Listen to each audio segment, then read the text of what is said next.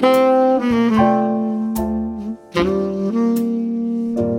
ークリプト presents クリプトレイディオこの番組は京都のとある地下にある Web3 会員制バーバークリプトに集まる人々のストーリーをカウンター越しに語り合うポッドキャストです森珍さんです。いらっしゃいませ。いらっしゃいませ。あ、どうも、久しぶりに来ました。あはい。森内です。なんか、ポッドキャストを再開した。あ、そうなんですよ。今こう、ねみんなすごいポッドキャストお盛んじゃないですか。大阪ですか？今ってどれぐらいのスパンあ、です？2023年あ、。今年。ええあー私たちの周り、はいはい。まあ、近藤さんのせいっていうのもあるんですけど、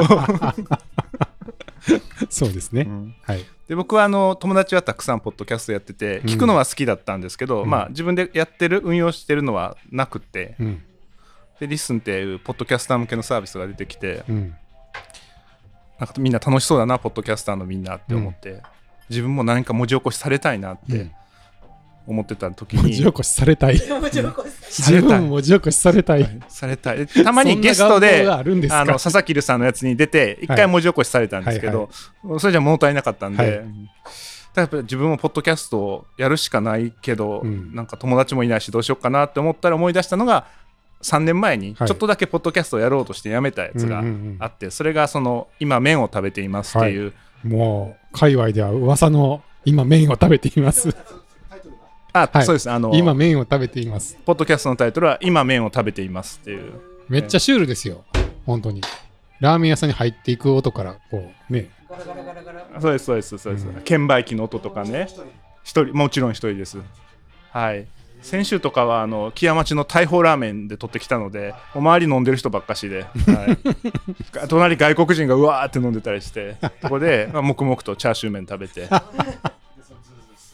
すすろうとはしっかりとってはい。あそうですね。家帰ってから、まあ、そこに合わせて合わせてそのラーメンの特徴とかあとはあの自分の思い入れのある好きなラーメン屋しか行かあうどんも行くんですけどうどんかラーメンしか行かないので だからそのエピソード大学生の時ここ行った時こんなことあったなとか、ね、木屋町の大学生とかいくらでもあるじゃないですか思い入れが、うん。とかあのここの親父は2代目だ3代目だみたいな話とか そういう京都ラーメンうんちくみたいなのも挟んだりただラーメンあの店入ってから出るまではまあ、まあ、正味15分ぐらいなんでそんないっぱい喋れないんですけど、まあ、その中で何を喋るかみたいなのはあのすまあ一応考えて めちゃくちゃこだわって作ってるじゃないですか。なんかだってあの、編集画面のススクショ送ってくれてましたけど、あはいはいディスコードに。うんすごい、あの、オートメーション。ああれは恥ずかしい。なんかあ、れめっちゃちゃんと音量こう調整してますよね。うん。あれでも手作業でやってプってなんか多分笑われてるんだろうなって思ったんですけど。あでもえその手作業以外の方法ってあるんですか？なんかあるんでしょ？ああるんですかロジックなんちゃらとか使うといろいろできるんですよああれは何使ってるんですか？え僕はあれガレージバンドです。ああ、はい。別に、ああいうもんなんじゃないんですか、うん、いや僕はこの手垢のついたね、はい。ものであの別に聞いてもらいたくてやっちゃなくて自分がこう手ざ手こうねはい。粘土みたいなもんなんで 知ってます？オートメーションで。でそのだからこう音声のトラックがあるでしょ？でここはちょっと BG BGM ってか環境音を下げてお声を上げたいとかこうを時間軸でなんていうんですかこう音量の上げ下げをするのを、うんうん。なんていうんですかねプログラムするっていうかそれがなかったら自分でここ音上げたいなってところをなんかキュッてドラッグして持ち上げたりとかっていうのをちまちまちまちまやんないといけなくて僕はまあ e ソフトないんでもうそれちまちまちまちまやってで特にそのラーメン屋で撮った音に自分が喋ってるのを重ねるんでこうそこをちゃんとやった方がいいんですよ。その例えば「ヘイお待ち」っつってラーメンが出てきた時はそっちのボリューム上げた方がいいしで一番ハイライトは最初に麺をすする音なんですね。あの 僕のポッドキャストでは。そこが一番こうあのこうそのカスタマージャーニーでいく一番上のところなんですよね、う んカスタマーじゃええ。そこのしずる感が命なのでそこはで、ええ。違いますね、うんあめ麺まあそうだしどっちかっていうとあのそれそれを勝手にあの友達の佐々木さんが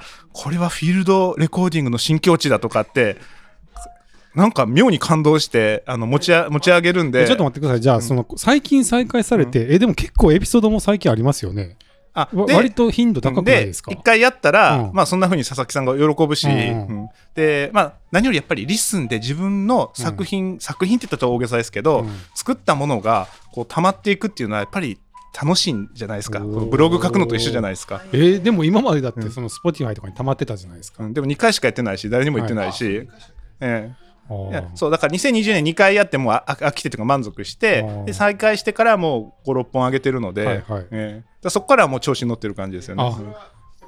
あ。えっ、とまあ正直あれ再生数とかって一桁なんですよ全部。うん、え全体で？あいや1エピソードごとにね。え全部合わせて？あ1エピソード10とかなんでだから全員、はまあ、まあ8ぐらいで8、まはいはい。あそんあじゃあ佐々木さんと僕と誰かと誰だからだから佐々木さんと 僕と僕と近藤さんとあと誰かぐらいしか聞いてないから。な 新境地って言われてるけど。うんだから、まあ、それはもう数字見たら分かってるんで、うん、そうそうそう、だからみんな、なんか佐々木さん、変なもん面白がってるなと思って、画面見て閉じてると思うんですよね。うん。でも僕は別に、はい。だからややらないとかじゃなくて、でもあの朝の散歩って知ってます？あなんか始まりましたね。あ見ました。まだ聞いてない見です。つかりました？まだ聞いてないです。いや僕あのうん。はい森珍さんに触発されて。なんか勝手に、こう、僕の、あの僕毎朝哲学の道散歩するんですよ、うんうんうん。でその季節によって鳴くものが違うんですよね、うんうんうん。今だったらセミで春だったら春の鳥が鳴いてて。ィールドレコーディングが一番いいですよ、はい。哲学の道。でそのフィーあのあそこ砂利なんで、うんうん。ザクザクザクってこいいっすね、いいっうすね。歩いてる足音と、うん。そのこの季節の鳴いてるものを撮ったら面白いかなと思って、うん。朝散歩するときにうん。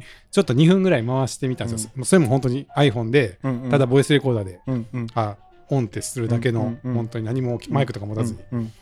でなんかちょっとたまたまそのリッスンのあのなんですかねインポート機能のテストで最初 Spotify でポッドキャストを作ってそれをリッスンに引っ越しする機能を作ってたんで今、人柱祭りやってますもんね。そうですね、はい。い一旦そのちゃんとポッドキャストで一回あ Spotify で作ったやつをインちゃんと引っ越しできるかみたいなテストをしたかったんで、なんか作ろうと思ってあそういえば朝撮ってるのあるわと思って、うん。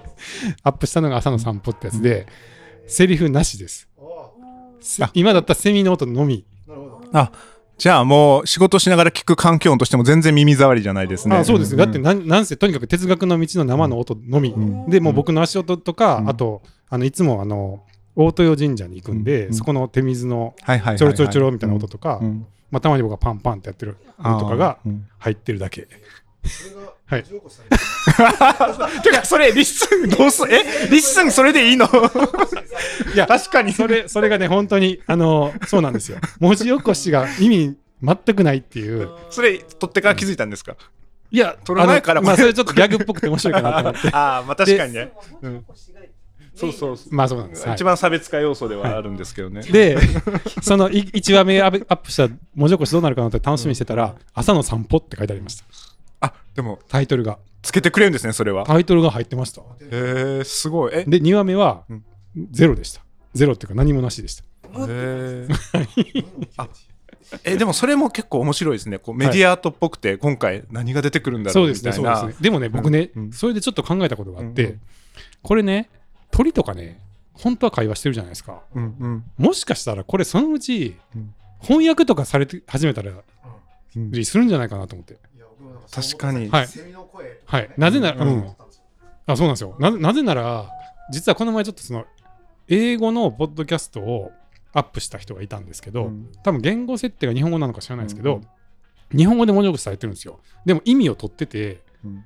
あれなんかウィスパーってよくわかんないんですけどその文字起こしのライブラリなのになぜか翻訳できるんですよね、はいはいはい、うん。だから多分そのその深層学習で抽象的な概念みたいなところまでちょっと踏み込んでるせいで、うん。そのこれはこういうこと言ってるみたいなうん。意味理解みたいなのがちょっと入ってて、そのせいでなんか別の言語に多分うん。文字起こししちゃえるちゃうんだと思うんですけど、でもそれ言ってるとそのうちねその鳥の声とかいけそうじゃないですか？なんか。うん。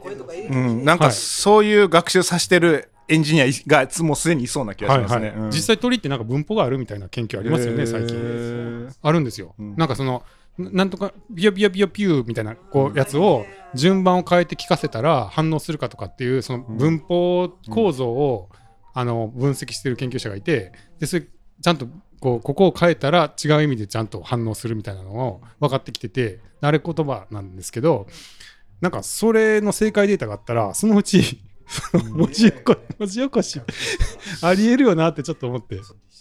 しゃぶしゃぶに鳥さん A 鳥さん B 鳥1鳥鳥1鳥2 でもどっかではい。一人で歩いてたはずなのに、その文字起こししたら知らんおっさんの声とかおじいちゃんの声とか入ってたらすごいちょっと怖くないですかあうん。なんか。あそれはまたそういう別の方に引っ張りますね。で稲川淳二が大好きそうそう。そうそう聞いてくれるかもしれないフォーネインとか近いですからね。ね。いや全然あってもおかしくない。いろいろあの、ねお眠りになられてる方がいらっしゃるんで、まじゃないですかうんうんそっちが乗ってくるパターンもあるんか。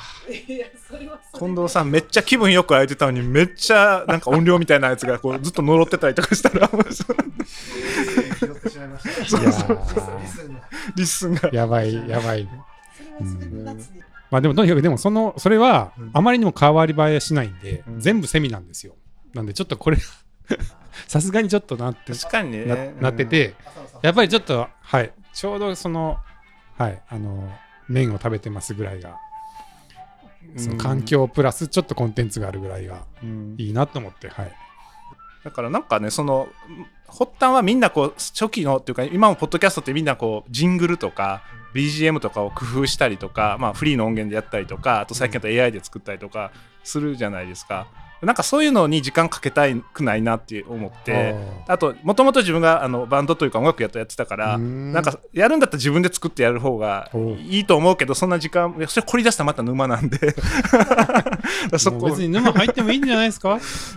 どどこにリ沼のリソースにね。え、その沼に入るの止めてるのは何何なんですか？いやあの他に沼も入るから。だから僕カメラ好きだったりするんで。カメラ沼もあるんですか、そうそう。だから沼一個もいくつも入ったらもう本当に。カメラ沼も現役で、現役カメラ沼はそんなるべくお金はかけないようにしてるけど、はい。まあそうそうですね、うでもカメラのレンズよりマイクの方が安いですよ。出た。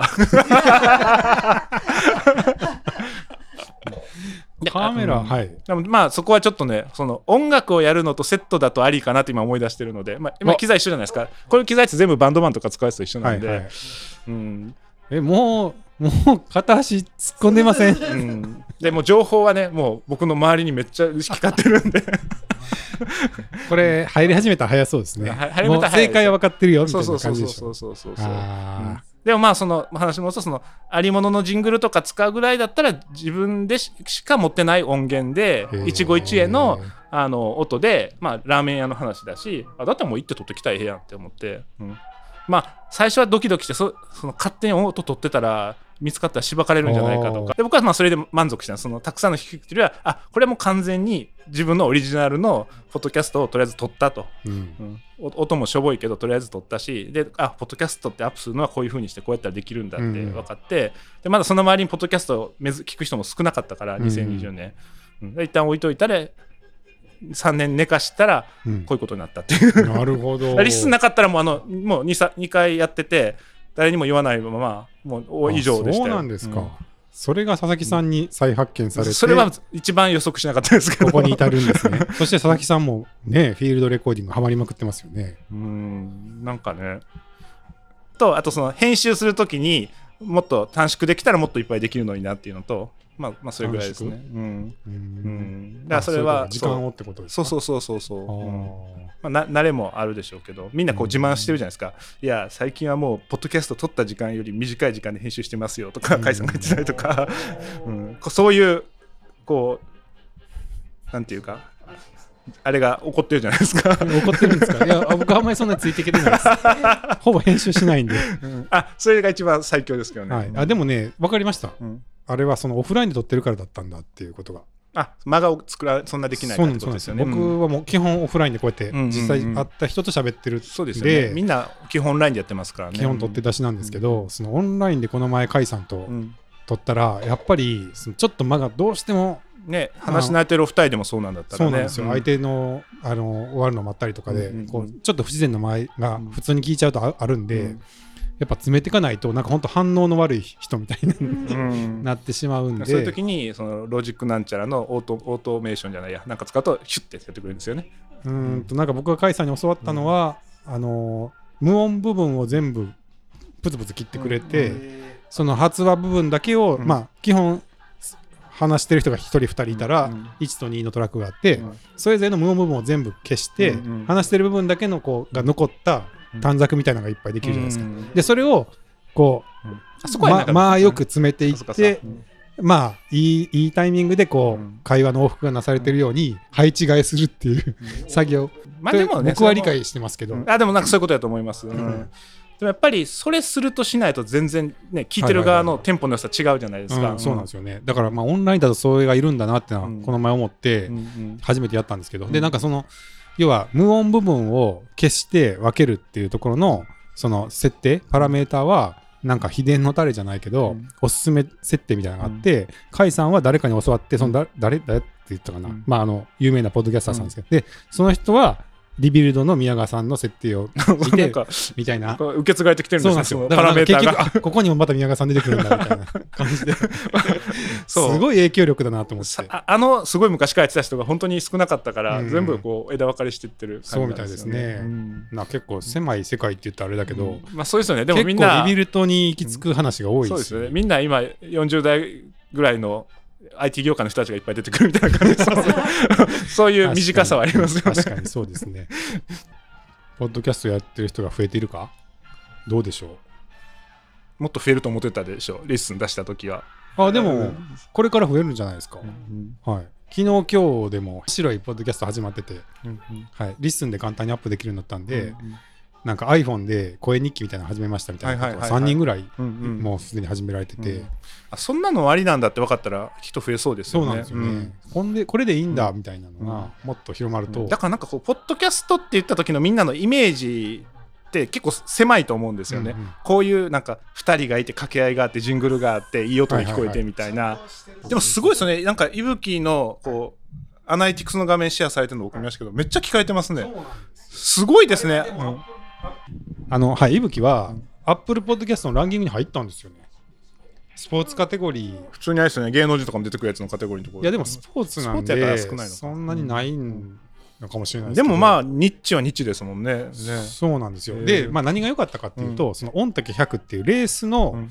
会場で撮ったインタビューとかを結構アップしたんですよね、やってでおっしゃってました。そうするとそのレースの時うにん参加した選手とかがいっぱい聞いてくれるんで、その1日2日で一気に再生数が上がってで多分そのランキングってそのうんそうです1ね日2日の短い距離のなんかうん。上昇具合かなんかを見てるんだと思うんで、うんそれで多分ランキングに入ったんだと思うんですけど、でそれで多分聞かれたんだと思います。はいでもそれでね気がついて気気になって見つけた人もいるでしょうし、まあ、実際数字としてもそこそこ聞かれてるのでね。そうですね。ね。なんかやってる回あっていいいいなって思えあのアクセス解析の画面の例として出したあのページを数字まで見てくださったってことですか？えそれは見ますよ。それはそんなん間違ってあげてたらかもしれないけどその後はなおさら見ますよ。いや実はあれアンノーンラジオより多い具合でした。へー。アンノーンラジオそうですね。アンノーンラジオもそんな一時にガーって集中して聞かれたりはしないんで、確かにねあれまったり聞かれますもんね、はい、やっぱあのイベント系はランキングと相性がいい,、うんうんいいと思います、でもなんか、まあ、僕の感覚あれぐらいちゃちゃんと聞いてくれてる人がいるんだったらモチベーションはつ続くなって言ったらあれですけど、どうですか、ね。面面の方も僕はね10人ぐらいですけどもう自分で自分でモチベーションを上げて。メジャー化どうですか、入りましょう？ラーメンだとね沼にはねはまらなくていいからラーメンだとどっちかっていうとこう隠しマイクみたいになるんで。あんまりメジャーになると いろいろ。そうそうそうそう。周りが気になるうん。なんか違うポッドキャストはやりやりたいやりたいなとは。どんなこと？まあでもブロ好きなブログと一緒ですよね。別に何個だって作れるから、うん。ねちょっと時期限定でなんかね書いてもいいしみたいな、いうんうんうん。やだから本当にでもまああのフォーマットはえーなんかそれぞれ皆さんと得意な分野というあかー。なんか好きな分野あると思うからなんかや何かをしてる風で上から音かぶせるのは、うん。なんか何でもできそうな気もさ料理今今料理作ってますでもいいですし料理だと広すぎるからなんか中華料理のシェフがこう中華料理、まあ、作りながら喋るのか分かんないですけど、うん。なんかししながら喋る系はあんま長すぎると集中力なくなるんで、うん。ラーメン食べるのすごいちょうどよくてさっと食べてさっと言ったらまあ15分ぐらいなんで。そんな森珍さんでした。はいまだ夜は長いですがありがとうございました。クリフトバーですもんね、ありがとうございました